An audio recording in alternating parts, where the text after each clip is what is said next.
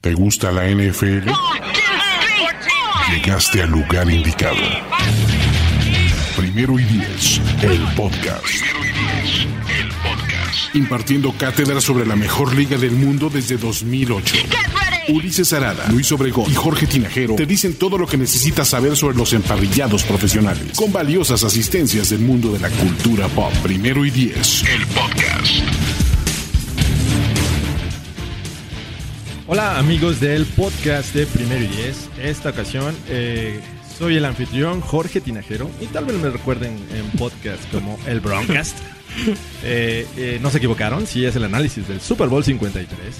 Y esta ocasión me acompaña para hablar del tema, como es una costumbre, Toño Sempere. Hola George, sí, realmente te recordamos por ese podcast y qué bueno que nos das el recordatorio porque es el mejor.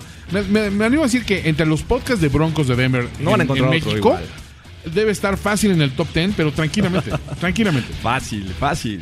Y esta ocasión, eh, llegando a, auxiliar y, de la guardia nueva de la generación de primero y diez que viene empujando fuerte, eh, Andrés de Cesarte. ¿Cómo estás, Andrés? Muy contento de estar aquí, Jorge. Muchas gracias, maestro. Un, placer estar con ustedes hoy. Ya varios podcasts eh, de ausencia, ¿verdad? Sí, muchos desde aquel podcast censurado a principios de temporada. Spike, Lee se quejó ampliamente de José Andrés. Si lo pueden evitar este muchacho, creo que todavía no, pero tuvimos que activarlo del practice no squad. No nadie más. claro, sí, sin duda.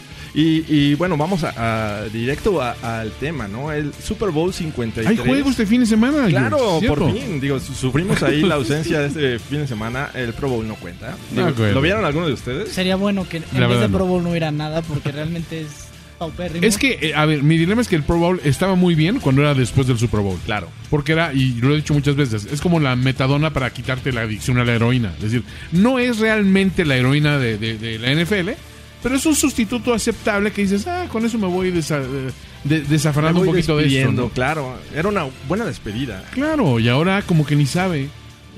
No, creo que incluso hubo lluvia, este, el juego no se prestó para hacer eh, eh, trataron de hacer como cosas fuera de lo común. Ahí pass rushers como este.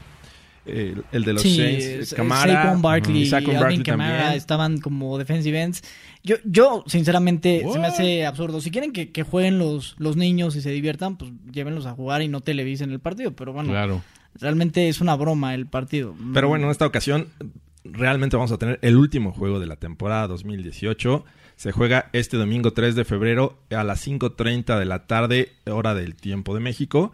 Eh, vamos a ver al campeón de la conferencia nacional, los Rams.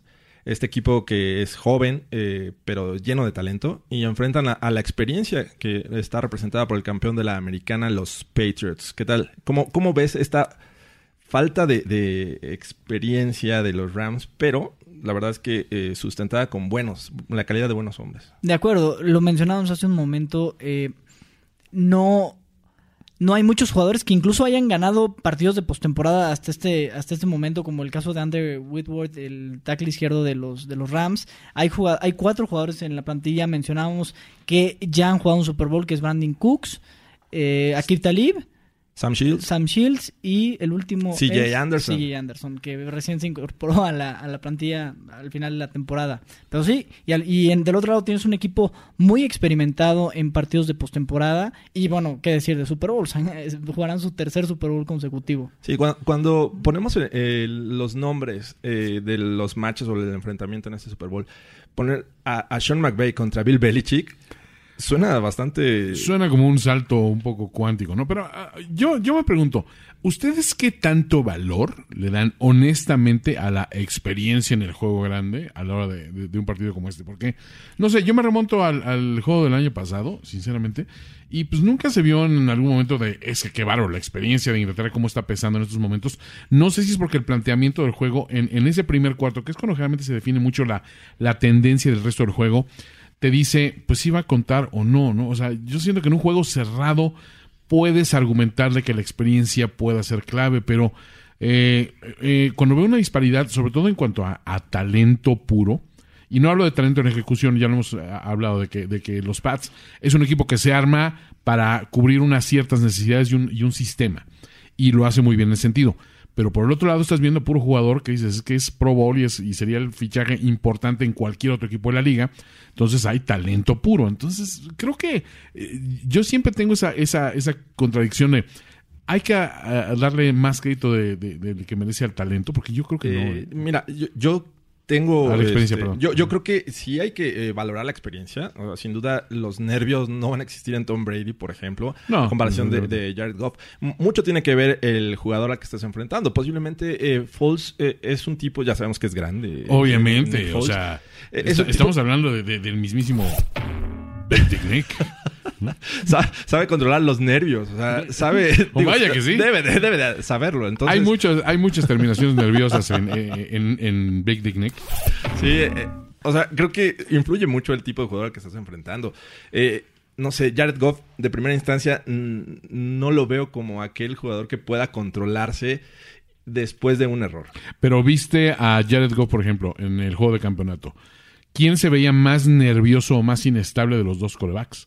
Sí, es obviamente Goff. Y, Ah, y es mi, mi argumento que de, de repente decir, ¿realmente contará tanto? A lo mejor el secreto de la experiencia es decir, ni siquiera pensar que tienes o no experiencia, ¿no? pe- pero a final de cuentas eh, fue ganando confianza conforme Sí. avanzó el, el juego y gracias a que la defensiva fue deteniendo a los Saints y poniéndolo en posición para regresar en- en el juego. De acuerdo. Y, y creo que los, los intangibles al final están ahí en cualquier partido, ¿no? Así sea tu primer partido de postemporada o tu último partido, hay cosas que vas desarrollando, pero el liderazgo, eh, la capacidad de enfrentar la adversidad o ese tipo de cosas, pues no, no lo puedes coachar, ¿no? Al final eso ya lo traes y creo que eh, independientemente de si llevas cinco Super Bowls, claro que tener experiencia te, te lo, te lo nutre y te puede dar otras cosas.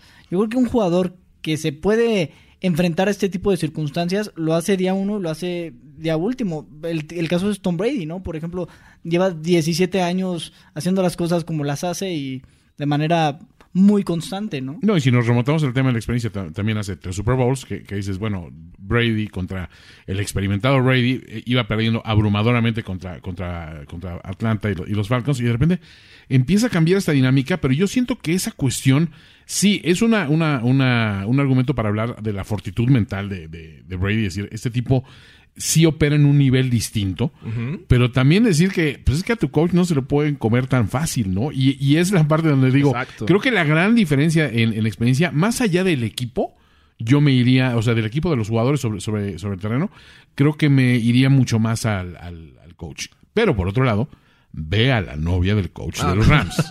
George, o sea, quiero que hagamos una pausa de apreciación. Y- ¿Crees que un hombre así, No. que, que- que se está comiendo ese pastelazo, está pensando, ay, güey, pero qué tal el Super Bowl? A mí, a mí- yo estaría mucho más nervioso de primera cita con esta mujer Claro, ¿no? Que, que, que jugar un Super Bowl, sinceramente. O sea, ¿qué, qué voy a decir? ¿Qué- ¿Por dónde empiezas? Híjole, eso, eso saca de concentración a cualquiera. Analízalo, ¿eh? O sea, verás que tengo razón. eh, va a ser una semana muy complicada, sobre todo estando concentrado en lo, en lo que se debe. Claro. Pero, bueno, regresando un poco a- al tema, eh, Sean McVay sí es una mente ofensiva y, y ha demostrado ser muy bueno en, lo que hace. Y va a enfrentar a una de las mentes defensivas que sabe convertir el, eh, su, su esquema, su estrategia a- hacia donde mejor le conviene. No, puede presentar una defensiva 3-4, una 4-3, híbrida, etcétera. No importa, pero vamos a, a ponerle un poco de orden. Vamos a empezar con la ofensiva de los Pats contra la defensiva de los Rams. Ok. ¿Te gusta ese match? ¿Quién crees que lo, lo vaya a ganar? Para mí, eh, sinceramente, es el match clave que si los Rams no paran el juego terrestre, pierden el Super Bowl. O sea, esa me hace una máxima. De los tres Super Bowls que han, que han perdido los Pats, en ninguno han tenido un jugador con más de 50 yardas por tierra, ¿no? En el último superaron las 100 yardas colectivamente, pero no tuvieron ningún jugador con 100 yardas eh, terrestres. La, la, la tónica en estos últimos partidos es Sonny Michel rebasando las 100 yardas y ha sido muy consistente eh, corriendo el balón, corriendo el balón de manera muy eficaz. Creo que los Rams tendrían que poner el foco ahí y una vez que el balón caiga en manos de Brady, eh, empezar a, atacar por el centro, ¿no? El- la presión por el centro. Sí, son la defensiva que permitió más yardas por acarreo en, toda la campaña, la de los Rams. Cin- 5.1 yardas por acarreo. Entonces, tú ves eso teniendo a Sonny Mitchell e, e incluso al resto de, los corredores de los Rams. Dices, sí hay con qué atacar constantemente, ¿no? O sea, puede ser una constante. Pero piensa así Belichick. O sea, sabemos que es un tipo que se ensaña en el error o más bien en la debilidad obvia del rival o intenta explotar por otro lado y cuando te das cuenta cambia su, su, su juego. Yo no leo muy bien eh, cuál es el modus operandi de, de Belichick, más que es un asshole tremendo, pero eso digo, creo que eso no, no pesa tanto el terreno. Sí, tocas un, un punto interesante. En temporada regular, eh, la defensiva de los Rams permitió muchas yardas. En los dos juegos contra Seahawks, fueron creo que un promedio de 200 yardas en, en total en los dos juegos. Claro. Pero eh, en playoffs han permitido 48 yardas a los Cowboys con un Ezekiel Elliott y han permitido 50 yardas a los Saints con Camara e Ingram. Estamos hablando de que esta defensiva en playoffs ha, ha mejorado y ha podido detener el ataque terrestre, lo cual me, parece que va a ser, no va a ser tan fácil eh, acarrearles el balón con, con Sonny Michel, con, con este Barkhead, con White. Entonces, eh, eh, sí veo un match interesante, sobre todo si intentan acarrear el balón por el centro de la línea donde sabemos que está Donald Sue. De acuerdo, yo estoy totalmente de acuerdo. Estos dos últimos partidos han sido, pues, un tapón de bocas para todos los que, los que eh, constantemente argumentamos que la defensiva terrestre de los, de los Rams había sido muy endeble en, temporada regular. Permitir tan pocas yardas a dos corredores, o, bueno, a Ezekiel Elliott y el tándem que tiene en los Saints es muy meritorio. Y llegar al Super Bowl con estas credenciales también es muy meritorio. Eh, no sé si se acuerdan los, yo, yo como fan de los, de los Giants, eh, me acuerdo, ahorita se habla mucho de Aaron Donald y seguramente van a dobletear a Aaron Donald. Y yo me acuerdo de, de Super Bowls como el de, dos- de la temporada de 2007 cuando eh, Michael Strahan, una de las estrategias de Bill Belichick fue sacar a Michael Strahan del juego, que tuvo un buen juego. Pero ¿quién brilló en ese Super Bowl? Justin Tuck. Justin Tuck brilló como, eh, en ese Super Bowl. Creo que es un escenario extraordinario para Endame Kensu, para Michael Brock- Brockers, Michael Brockers. para Dante Fowler incluso, o, o- y incluso algún edge, edge rusher como este Ebucom, para brillar y para ponerle eh, presión a, a Brady, ¿no? En, en, los, en los Super Bowls que han perdido, Brady ha tenido sacks. En los últimos partidos Brady viene sin sacks, ¿no? Entonces eso también es importante llegarle. Se ha deshecho muy rápido el balón. Eh, eso también es una tarea muy importante para Wade Phillips, que tampoco es un novato en, en este tipo de cosas. Sí, yo siento que el, el aspecto Wade Phillips, mucha gente creo que lo seguimos subestimando. Y para mí es de, de los más brillantes, sobre todo haciendo aju- ajustes. Es un tipo que digo, si no arranca a la perfección su juego, sí lo veo modificando bien el esquema para responder con una segunda mitad sólida, que es lo que pasó en el, en el juego anterior. Entonces, me da esa confianza. O sea, por el lado de, de Belichick, sabes que es una, una mente defensiva brillante, pero pues no, no, no tiene enfrente un, un, un aspecto fácil. Siento más balance en ese sentido, ¿no? Entre los dos. Sí, siento que, que, eh, muchos seguimos pensando a- al escuchar a Wade Phillips en la defensiva de los Broncos. Es un personal totalmente distinto. No tienes los pass rushers que, que tenían los Broncos en 2015. Definitivamente. Eh, este, y lo que está haciendo en recientes juegos eh, esta defensiva es presionar con tres o cuatro y poner el resto en cobertura. Entonces, estás dejando muy pocos huecos para, para lanzar y encontrar a los receptores, que es algo que le hicieron a Drew Brees el pasado encuentro. Con estos cuatro eh, pass rushers, incluyendo a Aaron Donald, que sabe presionar por el centro, que es una de las debilidades de esta línea ofensiva de los Pats, creo que ahí podrían tener muchos problemas. Estábamos hace rato haciendo un ejercicio con Gerardo. ¿Cuánto tiempo necesita Aaron Donald en quitarse al, de- al liniero ofensivo y llegar al Es coreback? nada. Y estás hablando de menos de tres segundos. O sea, Tom Brady tiene que lanzar rápido, tiene que deshacerse el balón y lo hace muy bien. Digo, Sí, la también- verdad es que teniendo a Edelman y a Gronk tiene dos, dos vías rápidas para sa- sacar el balón. E incluso White. James White. O sea, James. White lo hace, lo hace muy bien en ese sentido, ¿no? Sí, y, y creo que eh, una de las claves para los Pats es primero lanzar el balón para poder acarrear. Ok. Creo, creo que no es al revés como la vieja guardia que tenías que acarrear este, y ser efectivo por tierra para poder lanzar. Creo que va a ser al revés. Y, y coincido contigo, ¿no? Y esto lo hemos visto de Bill Belichick muchísimo tiempo, ¿no? No sé si se acuerdan aquel partido que Jonas Gray corrió cuatro touchdowns y quién sabe cuántas yardas contra los Colts. Y el siguiente partido, creo que, bueno, Jonas Gray por supuesto ni jugó, lo cortaron a las tres semanas por algunos problemas, pero no, no, no fue la tónica. Ahorita vienen con buena inercia corriendo el balón y creo que saben y ajustarán. y no van a intentar correr, sobrecorrer el balón, van a aprovecharse de que los Rams van a, van a esperar que corran el balón. Eh, decías algo muy importante, las válvulas de escape, los pases rápidos. Tom Brady está deshaciéndose en los últimos partidos en menos de dos segundos, dos segundos del balón, muy rápido, sacándolo rápido su válvula a James White, trayectorias cruzadas con Julian Edelman, el mismo Chris Hogan que también se, se desempeña bien en el medio del campo. Entonces, y, va a haber muchos mismatches, porque no sé si Wade Phillips va a seguir eh, echando gente atrás o si va a ser mucho más agresivo, porque como lo decías, ajustan, creo que este Super Bowl tenemos muchos coaches que pueden ajustar, ¿no? No son Jason Garrett que aplauden mucho, no, aquí van a ajustar. Entonces, no sé qué tanto Wade Phillips, por ejemplo, podría salir muy agresivo, no tienen grandes pass rushers, pero pues insisto, Pero el que tienen es muy bueno. Sí, definitivamente no veo a, una defensiva este, cargando constantemente como lo hacían con los Broncos. O sea, no, no, va a ocupar a sus defensive backs para, para blitzear. Creo que eh, con lo que tienen con el front, eh, los cuatro lineos defensivos van a, este, hacer estragos. Creo que lo van a hacer bien. Pero eh, también los Pats, o sea, tienen con qué contrarrestar eso. Este, ¿quién, ¿Quién les gusta como factor X para la ofensiva de los Pats? Yo creo que Gronk, naturalmente, y, digo, este es el tipo de partidos y los mismatches, eh, digo, y creo que Wade Phillips va a buscar evitar algunos duelos individuales, que, porque a los Chiefs se los comieron, cuando Gronk estaba mano a mano afuera, pues vámonos con Gronk, cuando estaban por dentro con, con Julian Edelman y Chris Hogan, eh, eh, pasaba por detrás de, de, de Hogan Edelman y quedaba totalmente libre en el centro. Creo que ahí va ajustar mejor Wade Phillips, que no le hagan, que no se lo coman por el centro, drive tras drive tras drive, y eso obviamente eh, sí motiva a pensar que, Wade Phillips no va a ser tan ingenuo como la defensiva de los, de los Chiefs.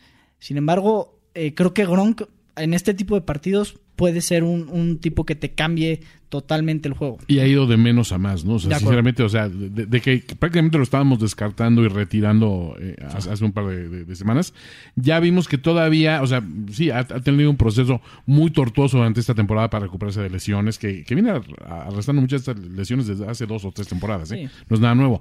Pero sí notas que cuando lo ha requerido Brady, no ha sido el Gronk dominante de hace cuatro o cinco temporadas, pero sigue siendo un, un arma letal porque el tipo tiene las dimensiones para hacerlo. A mí me sigue pareciendo que el que está pasando ahorita por un momento brutal es Edelman. O sea, Edelman ahorita se está quedando con cualquier envío que le están mandando. Tiene una movilidad brutal. Y, o sea, siempre hemos visto que una vez que puede establecer esto, que es lo que, lo, que dice muy bien George, que eh, una vez que establece el juego aéreo, teniendo un corredor en quien pueden confiar, este, es cuando me, me remite a las mejores épocas de Brady. Los, los, digamos que las temporadas más brillantes que hemos visto a Brady han venido acompañadas de un corredor muy confiable, ¿no? Y me estoy este, yendo incluso hasta, hasta corredores que no eran necesariamente tipos de acarreo para, tras acarreo, pero todo lo que, o sea, la, la carrera de Kevin Falk duró por jugar en los, en los pads. o sea, porque era la perfecta válvula de escape en terceras oportunidades. Este, cuando jugó con Corey Dillon, decías, bueno, también Corey Dillon una máquina, ¿no? Y no, no tenían esa preocupación encima. Ahora Sonny Mitchell creo que le está dando esa dimensión.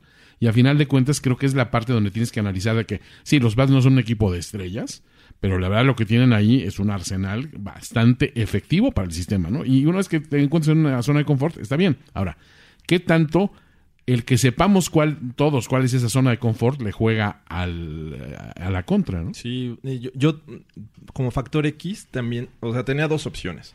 La primera es James White, creo que puede tener un juego parecido al que tuvo contra los Falcons, donde destacó, hizo lo que quiso por tierra y por eh, recepción. Pero también me quedo con, con Gronk. O sea, creo que eh, puede ser su último juego en su carrera. Puede salir súper motivado y... o súper conmocionado. Además. ¿Qué estoy haciendo aquí? Mis cabezas de pescado.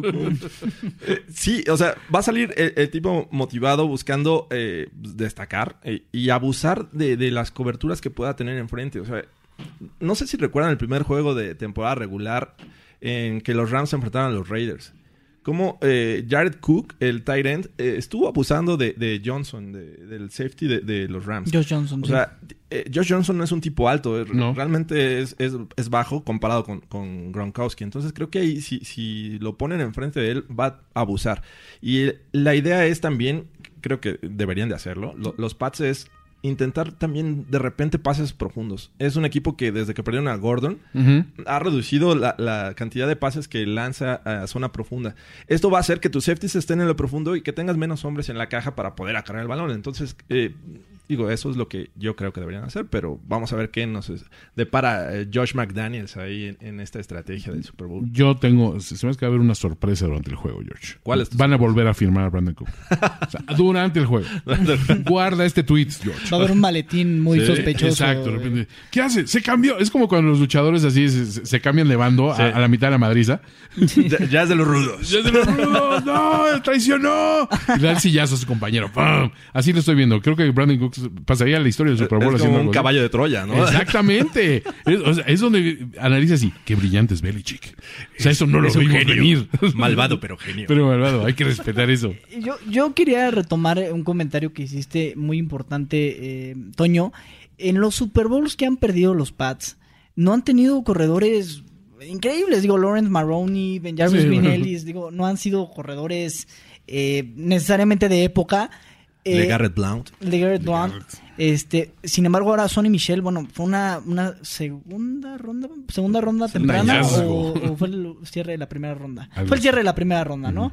Eh, a mí se me hace un jugador muy interesante. Eh, escuchaba a Skip Bayless decir que, que Todd Gurley, Todd Gurley, Todd Gurley, minimizando mucho a, a Sonny Michel. No están en el mismo escalón. No, pero no, no. Sonny Michel hizo un tándem con Nick Chubb en, en Georgia muy explosivo, es un jugador que puede correr dentro de los tackles, puede salir al pase y además tienes el complemento de James White. Eh, espero muchos pases al flat con James White y, y trayectorias cruzadas. Eh, coincido un con, flat white. con- con- coincido con que puede eso eh, ser el partido de, de James White, eh, por, por el tipo de, de defensiva y por el- lo que van a estar esperando los Rams. Ok, entonces, ¿quién gana este match?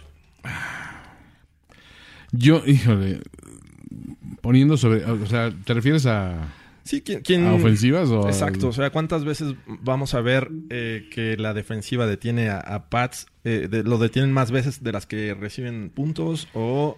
Yo, yo creo que la- al final la ofensiva de los Pats va a poner 31 puntos por lo menos. O sea, no veo a una defensiva que... que porque porque así, son los, así son los Pats y, y- y lo ves eh, muy constantemente, que ajustan también, que si les paras la corrida eh, o eh, el juego terrestre... Van a estar lanzando al flat, o se encuentran la manera, siempre encuentran la manera. Digo, no digo que vayan a hacer arrollar a la defensiva de los Rams, porque hay talento, creo que talento también en el cocheo, capacidad de ajuste.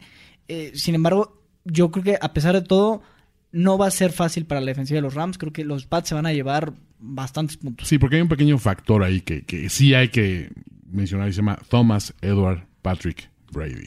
Nine times. ¿Cuántas veces? Nine times. ¿Cuántas veces ha jugado el Super Bowl Thomas Edward Patrick? Nine Y se te olvida un, un tema muy Nine importante. times. Los, los 10 minutos de, de TED 2.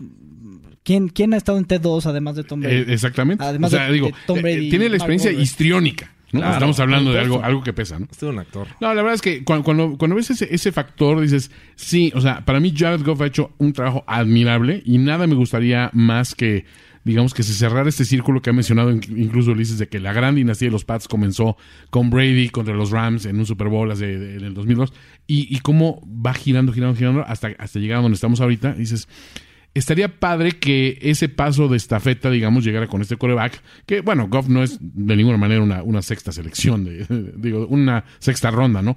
Es un tipo que se esperaban grandes cosas de él.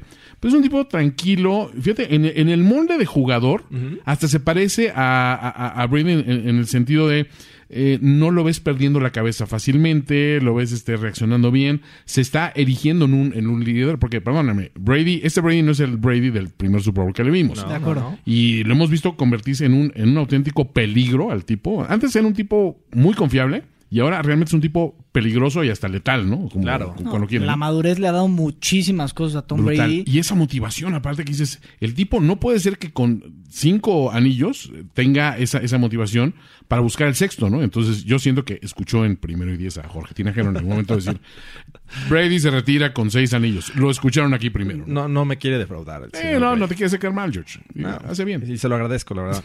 Saludos a Tom Brady. Y bueno, vamos ahora al siguiente match. La ofensiva de los Rams contra la defensiva de los Pats. Este es un match muy importante y, y yo voy a insistir con lo mismo, ¿no? Eh, yo los Rams, aparte de tener la carrera eh, para la ofensiva de los Pats, otro, otra fórmula que tienen que tener es correr el balón. Yo creo que correr el balón en este juego va a ser muy importante para no dejarle toda la presión a Goff. Eh, si bien Goff es un quarterback que a mí me ha gustado mucho, eh, obviamente está en su tercer año, o sea, no, no, no hay que volvernos locos, me gusta mucho, no le dejaría el partido en las manos. Yo en mi pronóstico no lo voy a ocultar, yo dije que ganaban los Rams y que el MVP iba a ser Goff. Pero si Goff tiene que lanzar 50 pases y para 500 yardas, no va, no va a suceder, ¿no? O sea, yo creo que no es la manera en que los Rams puedan llevarse este partido. O sea, tocas un buen punto. El juego uh, terrestre de los Rams es clave. Eso va a abrir las puertas a que Goff se mantenga tranquilo con los play actions. Eh, eh, la línea ofensiva sabemos que es buena, pero de todas maneras creo que depende mucho de- del buen accionar de- del juego terrestre. ¿Qué, qué versión de, de Todd Gurley vamos a ver este juego? Eh, lo único que me tiene un poquito así es que no llega físicamente en su mejor momento. O sea, no, no lo hemos visto al, al- al top. Pero Sí. realmente cuando dices, pues realmente necesitas a un Gurley en su mejor momento teniendo A este, a, sí, a esta tremenda res que es CJ Anderson corriendo detrás de él. Te digo, pues sinceramente dices, a ver, no, no me funciona con este, vamos con este becerrito, ¿no? Y, y ahí quítense del... O sea, es, es un, jaripeo tal, total. O sea, realmente no importa eh, qué condiciones veamos a Todd Gurley teniendo a CJ Anderson. Pues tiene la comodidad de decir, mira, si algo pasa, aquí está mi muchacho atrás, ¿no? O sea, que- cargando los bultos pesados. Sin embargo, sí siento que Gurley, hay una parte de él que, fíjate, es, es para mí es la diferencia de, de tener un corredor como Gurley este, en los Pats, por ejemplo, contra un Sonny Mitchell. A, a Belichick no le gustan los corredores con ego. Esos que demandan acarreos, que, que, que, que, que les gusta el reflector, eso no le gusta. O sea, incluso Dillon, como superestrella que fue de la NFL, nunca fue un protagonista y, un, y alguien que estaba acuerdo. eh, exigiendo que, que el juego girara en torno a él. Era un tipo extremadamente eficiente y eso le gustaba. Gurley, sin embargo, sí es una estrella. Es un tipo que necesita, tiene ese star power. Y estaban diciendo, eh, bueno, repasando lo, lo de Media Day, dice, no hay fans más vociferantes en este momento que los fans de Gurley. O sea, se- separándolos incluso del segmento de fans de los Rams, hay como que fans de Gurley que son como groupies y lo tienen elevado a una estatura de superestrella que digo, ¿esto le jugará un poquito en contra o no? O sea, o, o es un gran aliciente para decir, me tengo que lucir y tengo que sacar lo mejor de mí, pese a no estar al 100%. O puede ser una situación de, bueno, yo ya, ya le hice. ¿Serán, todos serán modos, ¿no? fans de fantasy fútbol? o- o- No sé, porque ya el fantasy en esos momentos ya no juega. Entonces, digo, a menos de que sean de, de una Keeper League y lo están animando para la temporada que ser, viene, ¿no? Podría ser. Este, Yo siento, um, digo, más allá de la importancia, que sí creo que es muy importante, y lo decíamos hace un momento, lo- los Rams, de los cuatro, tres partidos que perdieron en toda la temporada, solo en cuatro, o sea, digo, en esos tres no, no llegaron a las 100 yardas, y solo un juego más, que fue contra los Cardinals, no corrieron para 100 yardas. Es decir, los, de, lo- de los cuatro juegos que no corrieron para 100 yardas, tres los perdieron. Y bueno, y otro que sí ganaron, que fue el que acaban de jugar contra los Saints. Eh, pero sí me parece muy importante que corran el balón. Yo creo que Gurley, eh, si lo corres con Gurley o con CJ Anderson, pues es indiferente. La verdad, CJ en el Super Bowl 50 corrió muy bien el balón y de su característica, arrastrar gente, ya no fomblea, que es muy importante porque Claro. todavía en su primera temporada o en su segunda tenía problemas de fumbles. Sí. Eh, ya no tiene ese problema. Entonces, eso me parece fundamental. Con quien lo corras, pero que lo corras, ¿no? Eh, que puedas tener tercer downs eh, asequibles para Goff y que no tenga que en cada tercer down buscar 17 yardas, 10 yardas, 8 yardas, sino mucho más o asequibles. sea, ustedes dan- están dando por hecho de que sí van a ser efectivos por tierra los Rams. no necesariamente. No, no lo doy por hecho. Yo creo que sí por una razón. Los números de, de Nueva Inglaterra sí que son un poco engañosos en cuanto a, a permitir relativamente pocas yardas por tierra. Porque analizas su competencia este año no fue abrumadora en cuanto a corredores, ¿no? O sea, enfrentaron equipos con, eh, con una situación de corredores medio ambigua, como, como en Miami, por ejemplo, que dices, bueno, si es Drake o, o quién, ¿no? Este, los Bills, así que digamos que qué juego terrestre traían, pues tampoco, ¿no?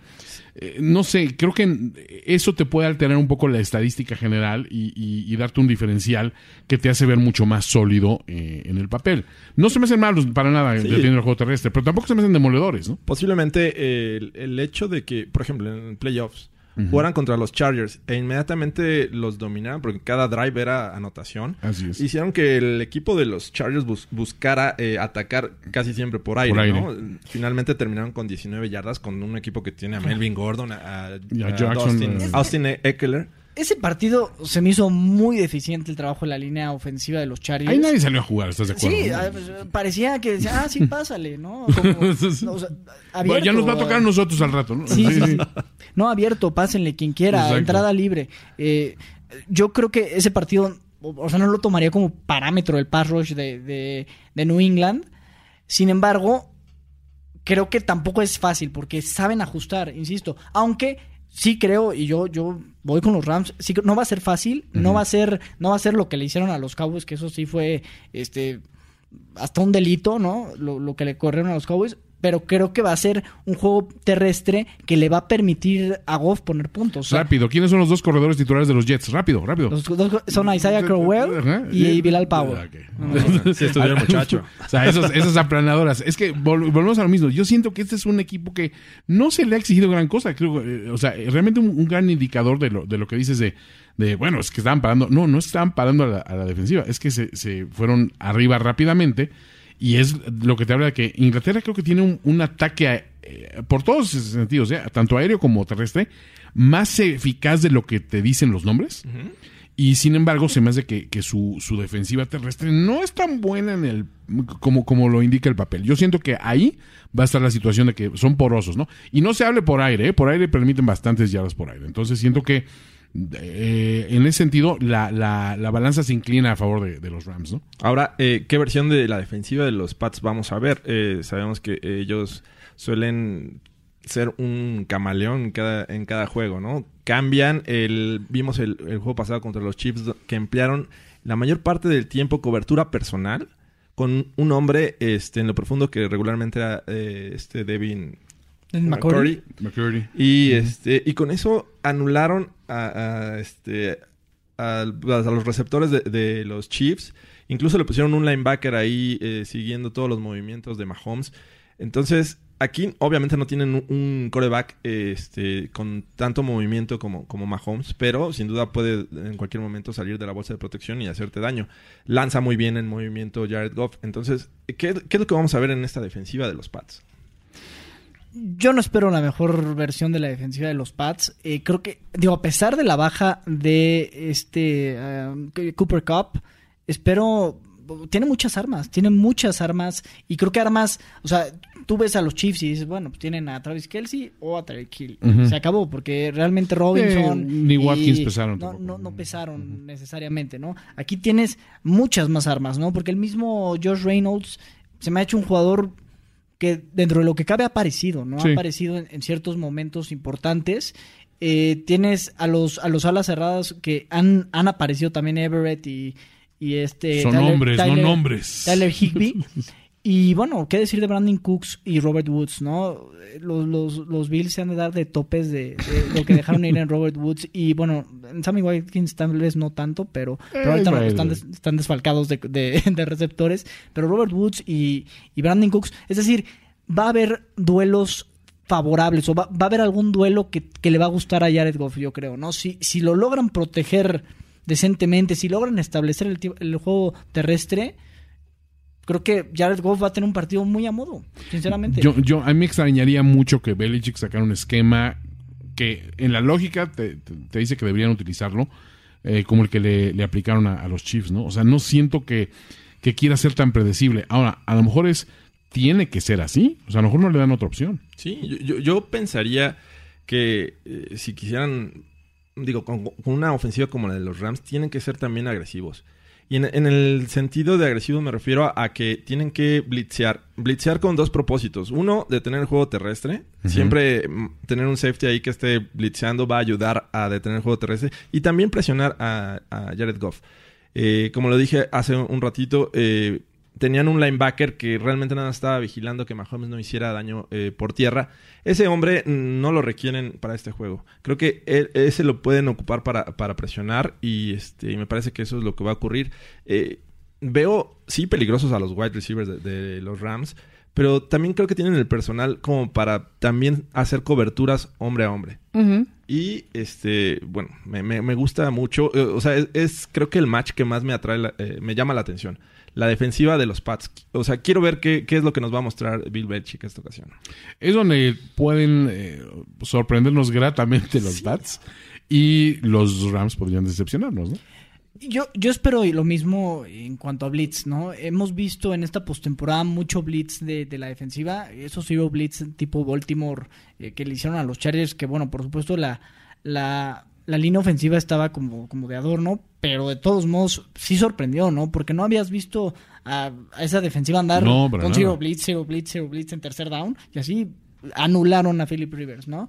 Eh, en este caso sí espero que en tercer down le pongan presión a... Y bueno, no solo en tercer down, que estén eh, mostrando diferentes looks a, a Jared Goff, también aprovechando un poco su inexperiencia, que digo, no es un tipo súper experimentado, ¿no? Claro. Eh, y... pe- Pero esos mismatches que se van a hacer afuera me agradan, sí me gustan, ¿no? O sea, yo no soy tampoco fan de Stephon Gilmore, no lo pongo ahí como un corner impresionante de la liga. A mí Stephon Gilmore se me hace un corner bastante promedio, no se me hace los mejores de la liga. Sí, te refieres ya como uno de los Gilmore Girls. No, bueno, es que yo escucho a Skip Bayless, poco a, respetuoso, no sé. Stephen A. Smith, a- que, que, bueno, ponen a Stephon Gilmore como si fuera Jalen Ramsey, Sí, Patrick no, no, Peterson. no, no está en ese nivel. No, no está en ese nivel. Jason McCourty, bueno, ni se diga, no se me hace que esté en un gran nivel, ¿no? Eh, se me hace que también podría ser un duelo muy interesante. Y, y bueno, en el centro del campo, Kyle Van Noy me ha sorprendido muy gratamente esta Sí, honestamente sí. Muy gratamente. Entonces, eh, yo, yo espero que los Rams ofensivamente tengan con qué, ¿no? Sean McVay, insisto, es un coach, y lo dije al principio, que, que, que sabe ajustar, que, que tiene muy claro lo que quiere, creo que es muy claro, o sea, él no, no, no anda, se, se la juega en cuarta, se la juega en cuarta, no, no se la piensa dos veces. eh, y además tienen algunos jugadores que son clutch, ¿no? El, el caso de Todd Gurley y bueno, alguien que se me hace muy importante, ¿por qué? Porque voy a regresarme a las Giants otra vez. Lawrence Steins fue fundamental en los dos títulos de los Giants. Sí. Greg Sorline, Greg Deleg también es clutch. Entonces, otro- otra gran noticia, los Pats perdieron todos sus Super Bowls que naturalmente pues en, en Domo, esto es Domo también, y Es cierto, es también puede, pe- puede Pero, pero vamos para allá. Ahorita vamos a analizar los equipos especiales. ¿Cuál, cuál es el factor X en este, en este match? Hmm. el factor X, Kyle Van Noy. A mí se me hace un jugador que puede cambiar eh, gratamente para la, para la defensiva de los Pats. Si, si vuelve a tener un part- eh, partidos como los que ha venido jugando, eh, creo que los Pats ahí pueden, pueden eh, volver a, a dar una, una sorpresa grata a la defensiva. A mí se me hace el jugador a seguir en- de la defensiva de los Pats. Ah, Eh, por parte de la ofensiva de los Pats, yo coincidiría en, en, en Van Noy. Y por parte de la ofensiva de, de- de los Rams, siento que el factor X es CJ Anderson, señores. CJ. Soy muy fan de los corredores grandes, descomunales, eh, esas pesadillas nigerianas, esos, esos monstruos auténticos que de repente, cuando están encargados es difícil, difícil de, de pararlos, pero no me refiero a encargados en el terreno de juego, encargados en, la- en la, en la racha de juegos que traen. Y siento que es alguien que está motivado, que puede demostrar de alguna manera que no es un segundo, una segunda opción nada más, sino que es- eh, puede ser un protagonista. Y si te fijas, realmente la misión fuerte de los Pats sería parar efectivamente al, al juego terrestre y decirnos, a ver, intenta derrotarnos con tus, con tus receptores, que son muy buenos, pero como lo, lo he dicho una vez, ninguno es un, es un receptor A, ¿no? O sea, creo que los dos son buenos receptores B. ¿De acuerdo? Este, pero ninguno de ellos es un, es un gran protagonista, ¿no? Eh, y sin embargo, siento que por ahí va la, la situación de que estableciendo el, el juego terrestre, creo que ya se, se define esta situación. Porque los Pats, a final de cuentas, tampoco creo que tengan tanto personal como para estar aguantando una, una, una dosis este, constante de Anderson Gurley, Anderson Gurley, Anderson Gurley y el, y el paso ocasional. ¿no? no siento que tengan ese personal. De acuerdo. Y, y, un- y disculpa que, que me adelante, un jugador que creo que puede tener, y lo, lo escribía Miguel Ángel Eses en jugadores desconocidos que podían tener un gran partido, coincido, Josh Reynolds puede ser un jugador que tenga esas dos atrapadas fundamentales, que o la atrapas en tercer, así en tercer down, una, una atrapada muy importante, eh, un par de, de jugadas claves, puede tener Josh Reynolds un par de esas y para bien o para mal, ¿no? A mí me gustaría ver dos cosas en la ofensiva de los Rams. Una, al mismo tiempo, en la misma jugada, CJ Anderson y Ted Gurley. Ok.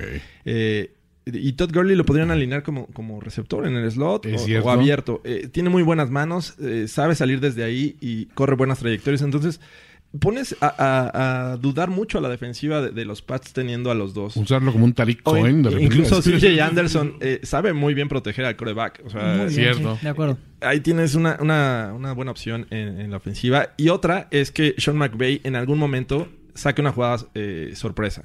Eh, de esas que, que bajan la moral al rival. Y no buscando tal vez alcanzarlo, sino en algún momento que esté ganando, que la aplique para que vaya directo a la yugular y con eso obtenga una separación de dos anotaciones. Sí, es un tipo con mucha inventiva y creo que no sé, se- sería raro. A lo mejor la sorpresa es que no saque su jugada sorpresa. Claro. ¿no? Porque como todo el mundo está anticipando, este nos va a salir ahorita con una de estas y a lo Sí, mejor Johnny realmente sí salió. Es que todos los están, la están esperando en, en los equipos especiales. es cierto. Pero no en una jugada ofensiva regular. Y es, es- fíjate que eso sería muy interesante alinear de repente a- al mismo tiempo a, a Gurley y a, y a Anderson. O sea, yo pagaría por ver eso. Sí. Ahora, eh, Jorge, ¿qué tanto deberíamos estar preocupados? Digo, porque se ha platicado mucho el tema de C. Anderson, de, de si realmente tiene un tema de la rodilla. No, no creo que sería la primera vez que tienes un jugador que tal vez está tocado y no quieres que se sepa que está tan tocado. O ¿Cómo va a llegar, si, eh, perdón, eh, Todd Gurley al Super Bowl? ¿Sano 100%? No, ¿Cómo lo yo, yo no veo a Todd Gurley al 100%, definitivamente, desde que salió lesionado y llegó CJ Anderson a ocupar su lugar y lo hizo muy bien. Creo que los Rams no tienen una gran necesidad de que tengan a, a Gurley este, al 100%. O sea, con lo que está haciendo y compartiendo acarreos, creo que es más que suficiente. Y si lo ocupan para el juego aéreo, mm, qué mejor. Creo que ahí le pueden sacar mucho mayor provecho, porque CJ Anderson está haciendo muy bien las cosas por tierra.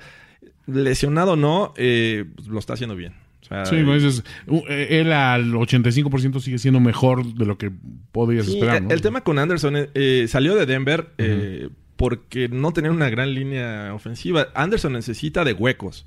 Y De una acuerdo. vez con el hueco creado, el tipo se deja ir y avanza dos, tres yardas después del contacto. Con los Broncos no tenía, no podía no tenía huecos. No, estaba haciendo cortes atrás. desde antes de llegar a la Sí, línea. no es un tipo de hacer cortes. No, no. Entonces, eh, cayó en blandito con una línea ofensiva como la de los Rams. Y bueno, ya para ah, acabar con este tema, el factor X para la defensiva de los Pats me gusta JC Jackson, este cornerback que jugó muy bien, es novato. Y, y, este pues, estuvo cubriendo casi todo el juego a Travis Kelsey, lo hizo de, de gran forma. Me parece que lo podrían ocupar una vez más, eh, haciendo un buen trabajo. Anulando a, los, a las cerradas. Sí, anulando a las cerradas o incluso a, a este Reynolds.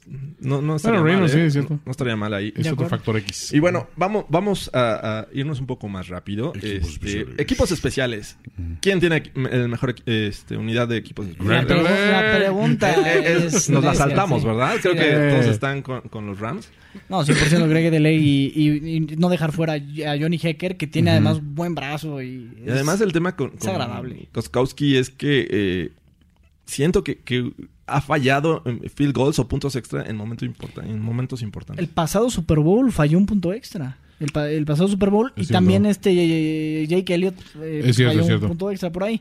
Eh, sí, la carrera de Stephen Gautkowski es, Altibajos, dirías. es muy buena y hace un par de años eh, altibajos. O sea, Ajá. ya no ha sido esa, ese co- constante eh, punto seguro o tres puntos seguros Claro. que era antes. no tiene la confiabilidad que tenía antes. yo, de acuerdo, yo se lo doy a los, a los Rams porque el clutch que mostró Greg Sorline en el Superdome con la- el crowd como estaba, patear esos dos goles de campo así, No, sí. ¿qué es más clutch que eso? El no? segundo hubiera sido bueno desde otro estadio, así te lo pongo. O sea, sí, se, se pasó. De acuerdo. Digo, esto no es apuesta ganadora, pero la, apostarían a ver un pase de Johnny Hecker. Show me the money. ¡Por supuesto! Yo, yo creo que no, eh, porque Está muy esperado, ¿no? está muy esperado, de acuerdo. Precisamente, eso es lo que... eh, ¿Cuándo llegan estas jugadas cuando nadie se las espera? Eh, Doc Peterson hizo su Philly Special y nadie se le esperaba. Oye, ¿no crees que los. Saints lo esperaban en el juego pasado, en la final de conferencia? Pues Pues sí. tal vez, tal vez. Es que sí, esas jugadas sorpresa cuando, cuando, cuando, cuando más las esperas es, no, es que no me la van a volver a hacer. O sea, no la van a volver a intentar, ya todos sabemos que va a venir. Yo creo que es más probable que reciba a alguien antes del punt, de que pase un, haga un pase Johnny He- Hecker. Ajá. Yo creo que es más probable que alguien reciba directo el, el, No, Wildcat. el centro y se echa a correr como lo intentó hacer este Knicks, Ah, exacto. Roosevelt Knicks contra los Saints, precisamente. eh, de los Steelers. Creo que es más probable eso a que lance un pase este Johnny Hecker o algo en la ofensiva, que lo decía Jorge Tinajero hace un momento. eh, no sé, una jugada que Brandon Cooks lance un pase a Robert Woods, esperaría más eso a un pase de Johnny No, Heck. yo sí le apuesto porque aparte, digo, no porque le espere que suceda, pero pagan muy bien. o sea, si sucede, sí está pagando bien. Deja, deja eso, paga muy bien. Exacto. O sea, eh, vamos a analizarlo, es una inversión, viejo. Ah, sí, sí. Ah, muy bien. Bueno, esto es en cuanto al juego. Vamos eh, al medio tiempo. ¿Qué les parece Maroon 5? ¿Qué esperan de Maroon 5? Eh, Yo, a, a diferencia de mucha gente que ve el medio tiempo, es accidental cuando llego a ver el medio tiempo, ¿no? Yo aprovecho el medio tiempo para, ¿Para ir al baño? para ir al baño, para relajarme un poquito. Es muy accidental. Vi el de Katy Perry hace unos años, me gustó mucho. Hombre, ese Katy Perry. Left Shark. Sí, el de los Left Shark. y- me, gustó. Sí, Ese- Katie, Big Maracas Perry también, no hay que olvidarlo. Me gustó mucho ese. Y, y sí tuvo mucho que ver eh, sus maracas, pero, pero me gustó mucho ese, ese espectáculo de No, medio tiempo. No veo muchos más. Cuando me enteré de que era Maroon 5, me- No, God! No, God, please, no! No! no, por favor. No! No! Así, Sí, así escuchamos a Toño. ¿Qué es peor, Maroon 5 en el Super Bowl o Jason Garrett dirigiendo el equipo de la AFC en el Pro Bowl? I don't want to live on this planet anymore. Sí, yo que Ed Sheeran. No, Ed Sheeran puedo vivir con él. Me, me hace gracia cuando lo veo en los sidelines. Digo, ah, Sheeran. ¿no? Sí. Es como cuando lo vi en Game of Thrones. Ah, Ed Sheeran, ¿no? Este, no, pero la verdad es que, que sí, este Maroon 5. Híjole, no. ¿No? No, no, no. No te convence. No, sinceramente. A ver, se- seguro tiene fans, pero así que digamos que qué emoción, qué emoción que esté en Maroon 5, sinceramente no. Digo, O sea, tiene una, una canción que me gusta, güey. ¿Cuál, cuál es? Moves Like Jagger. ¿Ah, es esa? Sí.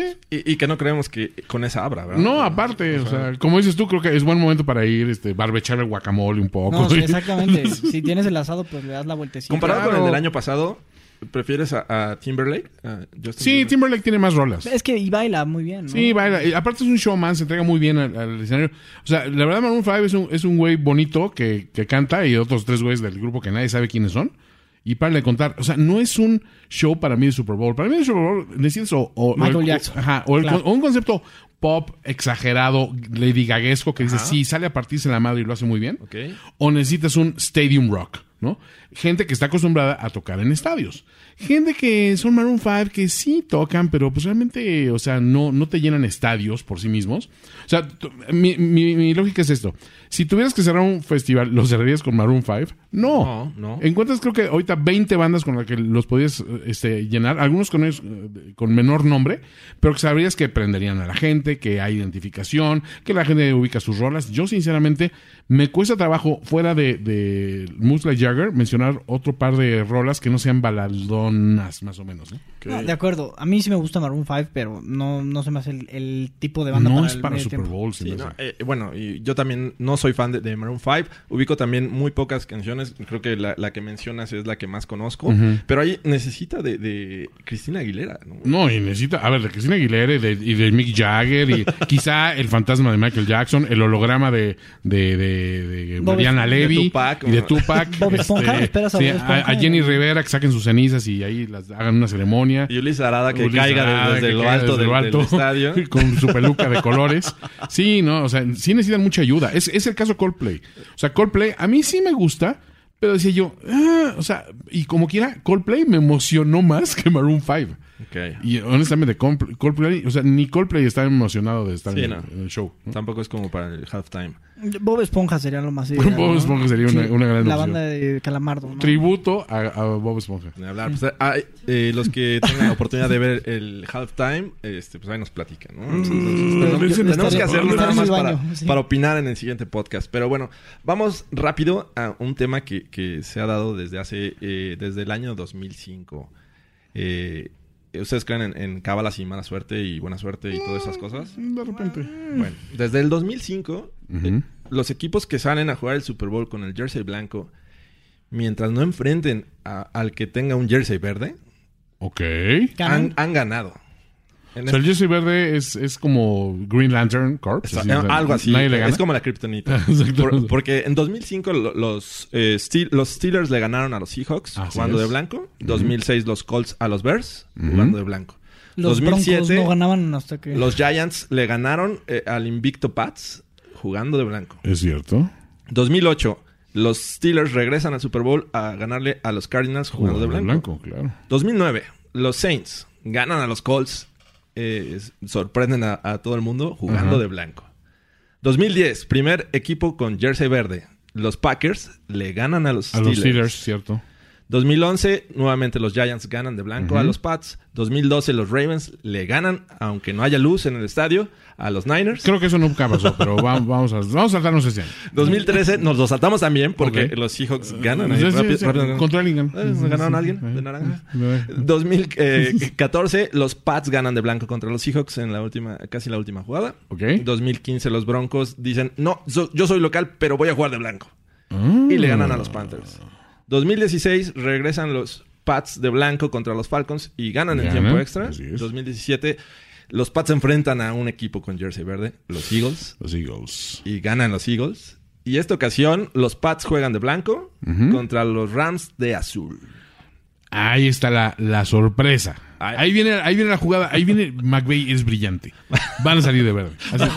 Sí, yo creo que van a Guarden traer las este toallas de, de- o- El sí. jersey hon- honrando a las Fuerzas Armadas. Exacto. No, no. oye, Por nuestros muchachos. Thank you for your service. Salen todos de verde. Además, Claro. en- entre eso y el y va a traer el, el, el auricular de Tony Romo, este güey Phillips. Exactamente. Esas son las dos Todo, innovaciones, eso. ¿no? Sí. Em- Entonces, esto nos quiere decir que los Pats van a ganar el Super Bowl. Siempre se ¿Nos Pues salen rompen. de, de blanco entonces? Sí. Híjole. Eventualmente se tiene que romper la racha, ¿estás de acuerdo? En algún momento. LeBron James ganaba el título de la NBA cada que Alabama ganaba el título de Ah, la... es cierto. Ah, sí. Y ya otra, se rompió. Otra. Alabama, eh, cuando ganan el campeonato, los Pats pierden. Este Sweet año Alabama, Alabama. perdió el Perdió. campeonato.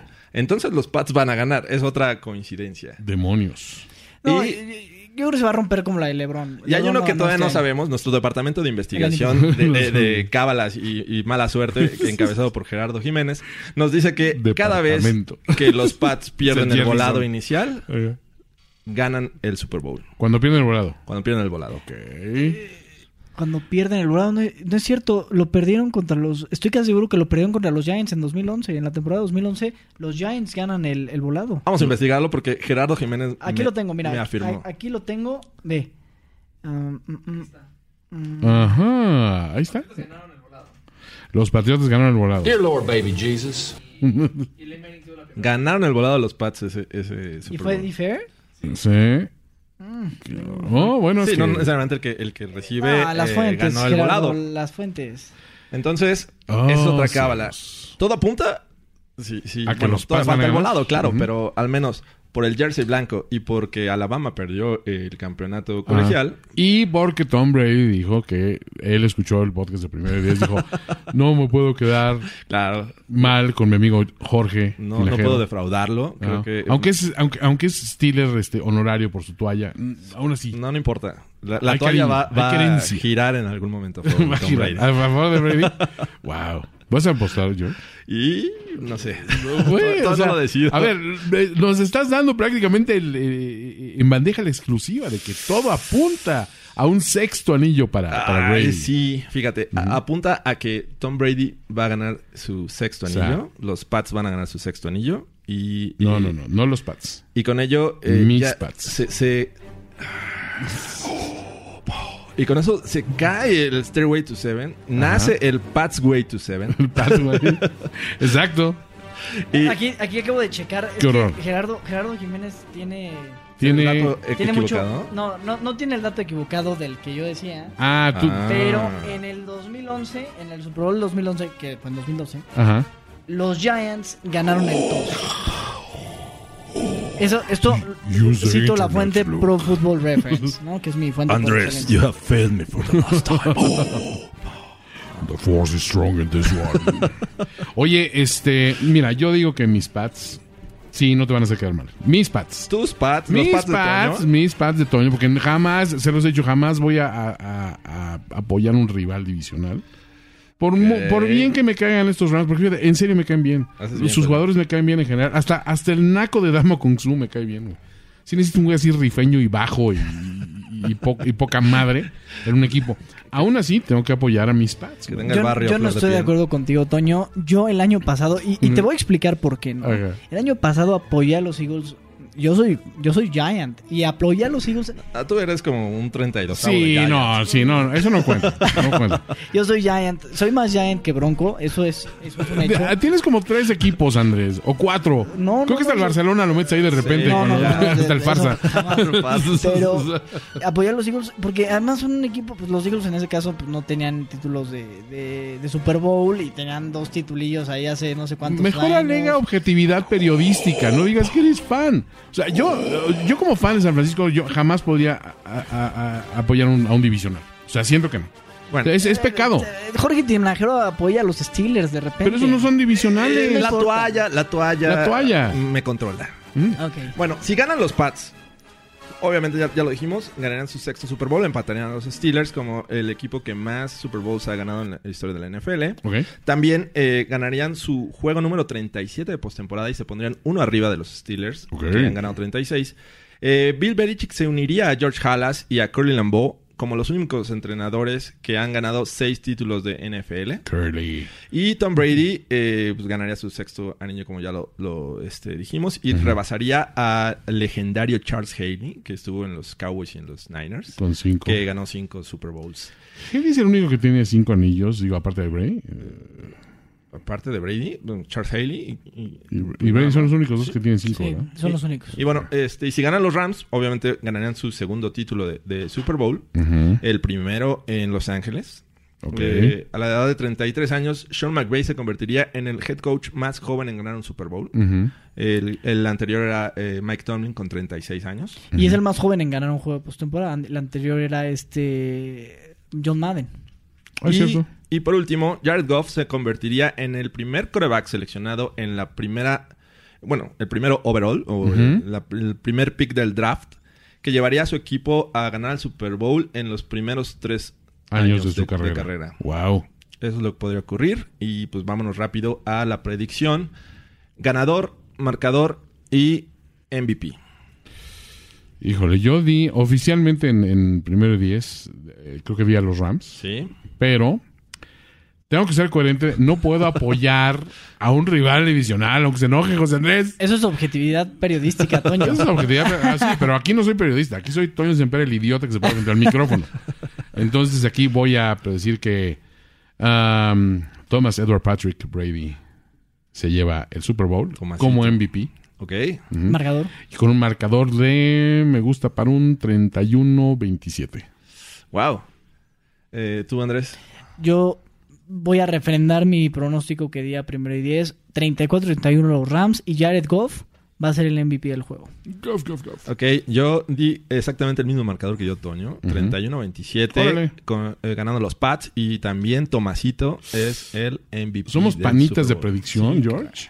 Que Amigos, poner una lana, güey. vamos a poner una lana. En serio. Y- no sé cómo nos cómo andemos de tiempo para cerrar, pero eh, eh, ahorita que tocabas algunos Tenemos cinco a- minutos. algunos temas de la de la eh, dinastía, porque bueno, estas dinastías las sabemos todos las odian, no no hay una dinastía que digan, "Ay, me encanta esta dinastía." Siempre están los chaqueteros y los que la odian. No hay no hay medias tintas, ¿no?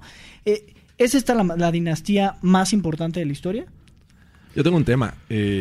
Para mí los Pats es son dos etapas Dos y dos, dinastías dos dinastías. diferentes. Exacto. La primera, los primeros tres Super Bowls que consiguieron. Ajá. Eh, obviamente es un equipo totalmente distinto. El único, eh, los únicos Brady, sobrevivientes es Belichick y Brady. Naturalmente, sí. Entonces, eh, no, no podemos hablar de una dinastía cuando solo sobrevivió un, un jugador. ¿Pero no la consideras dinastía como por sistema? Sí, de acuerdo, Belichick. O sea, y creo que, y, y si me lo permiten, para mí eso lo hace más importante la dinastía, porque estamos hablando, todas las dinastías tienen demasiados All, All Pros, Hall of Famers. Esta dinastía va a tener cuántos Hall of Famers, cuántos les Muy gustan? pocos. Que, que realmente, o sea, porque Randy Moss pues no es parte de, pero llegaron a todo a tantos Super Bowls, porque yo sí cuento los que perdieron con los Giants, Sí. casi se llevan la temporada perfecta y eso creo que le da muchas más credenciales a Bill Belichick que mucha gente no le da el crédito que tiene sobre los Pats, para mí. No sé, me parece que es un, es un tema extenso y podríamos platicar en la siguiente abordarlo en otra la edición. siguiente edición del podcast, porque la verdad es que eh, da para mucho. De acuerdo. Eh, pues muchas gracias amigos por eh, eh, estar aquí en este podcast de análisis del Super Bowl 53. Eh, esperamos eh, vernos, la- bueno, no vernos, que nos escuchen la siguiente ocasión. y este, y pues ojalá eh, gane su equipo favorito. Gracias, No se- Toño. No se les olvide, hay juegos este, este domingo. Ah, hay juego el domingo. Eh, ah, y recuerden que, que estamos Recuerden. subiendo demasiado contenido eh, referente al Super Bowl 53 en primero y 10.com.mx. Gracias, Andrés. Gracias, Toño. Gracias. George. Hasta la próxima. George. Bye. Gracias. La celebración ha terminado. Let's rock, let's roll with house and soul. Primero y diez, el podcast. Primero y diez, el podcast. Más verdades, desvaríos y sinsentidos en la próxima emisión de Primero y Diez, el podcast. Conducción, guion y concepto. Ulises Arada, Luis Obregón y Jorge Tinajero. Producción voz en off, Antonio Sempere.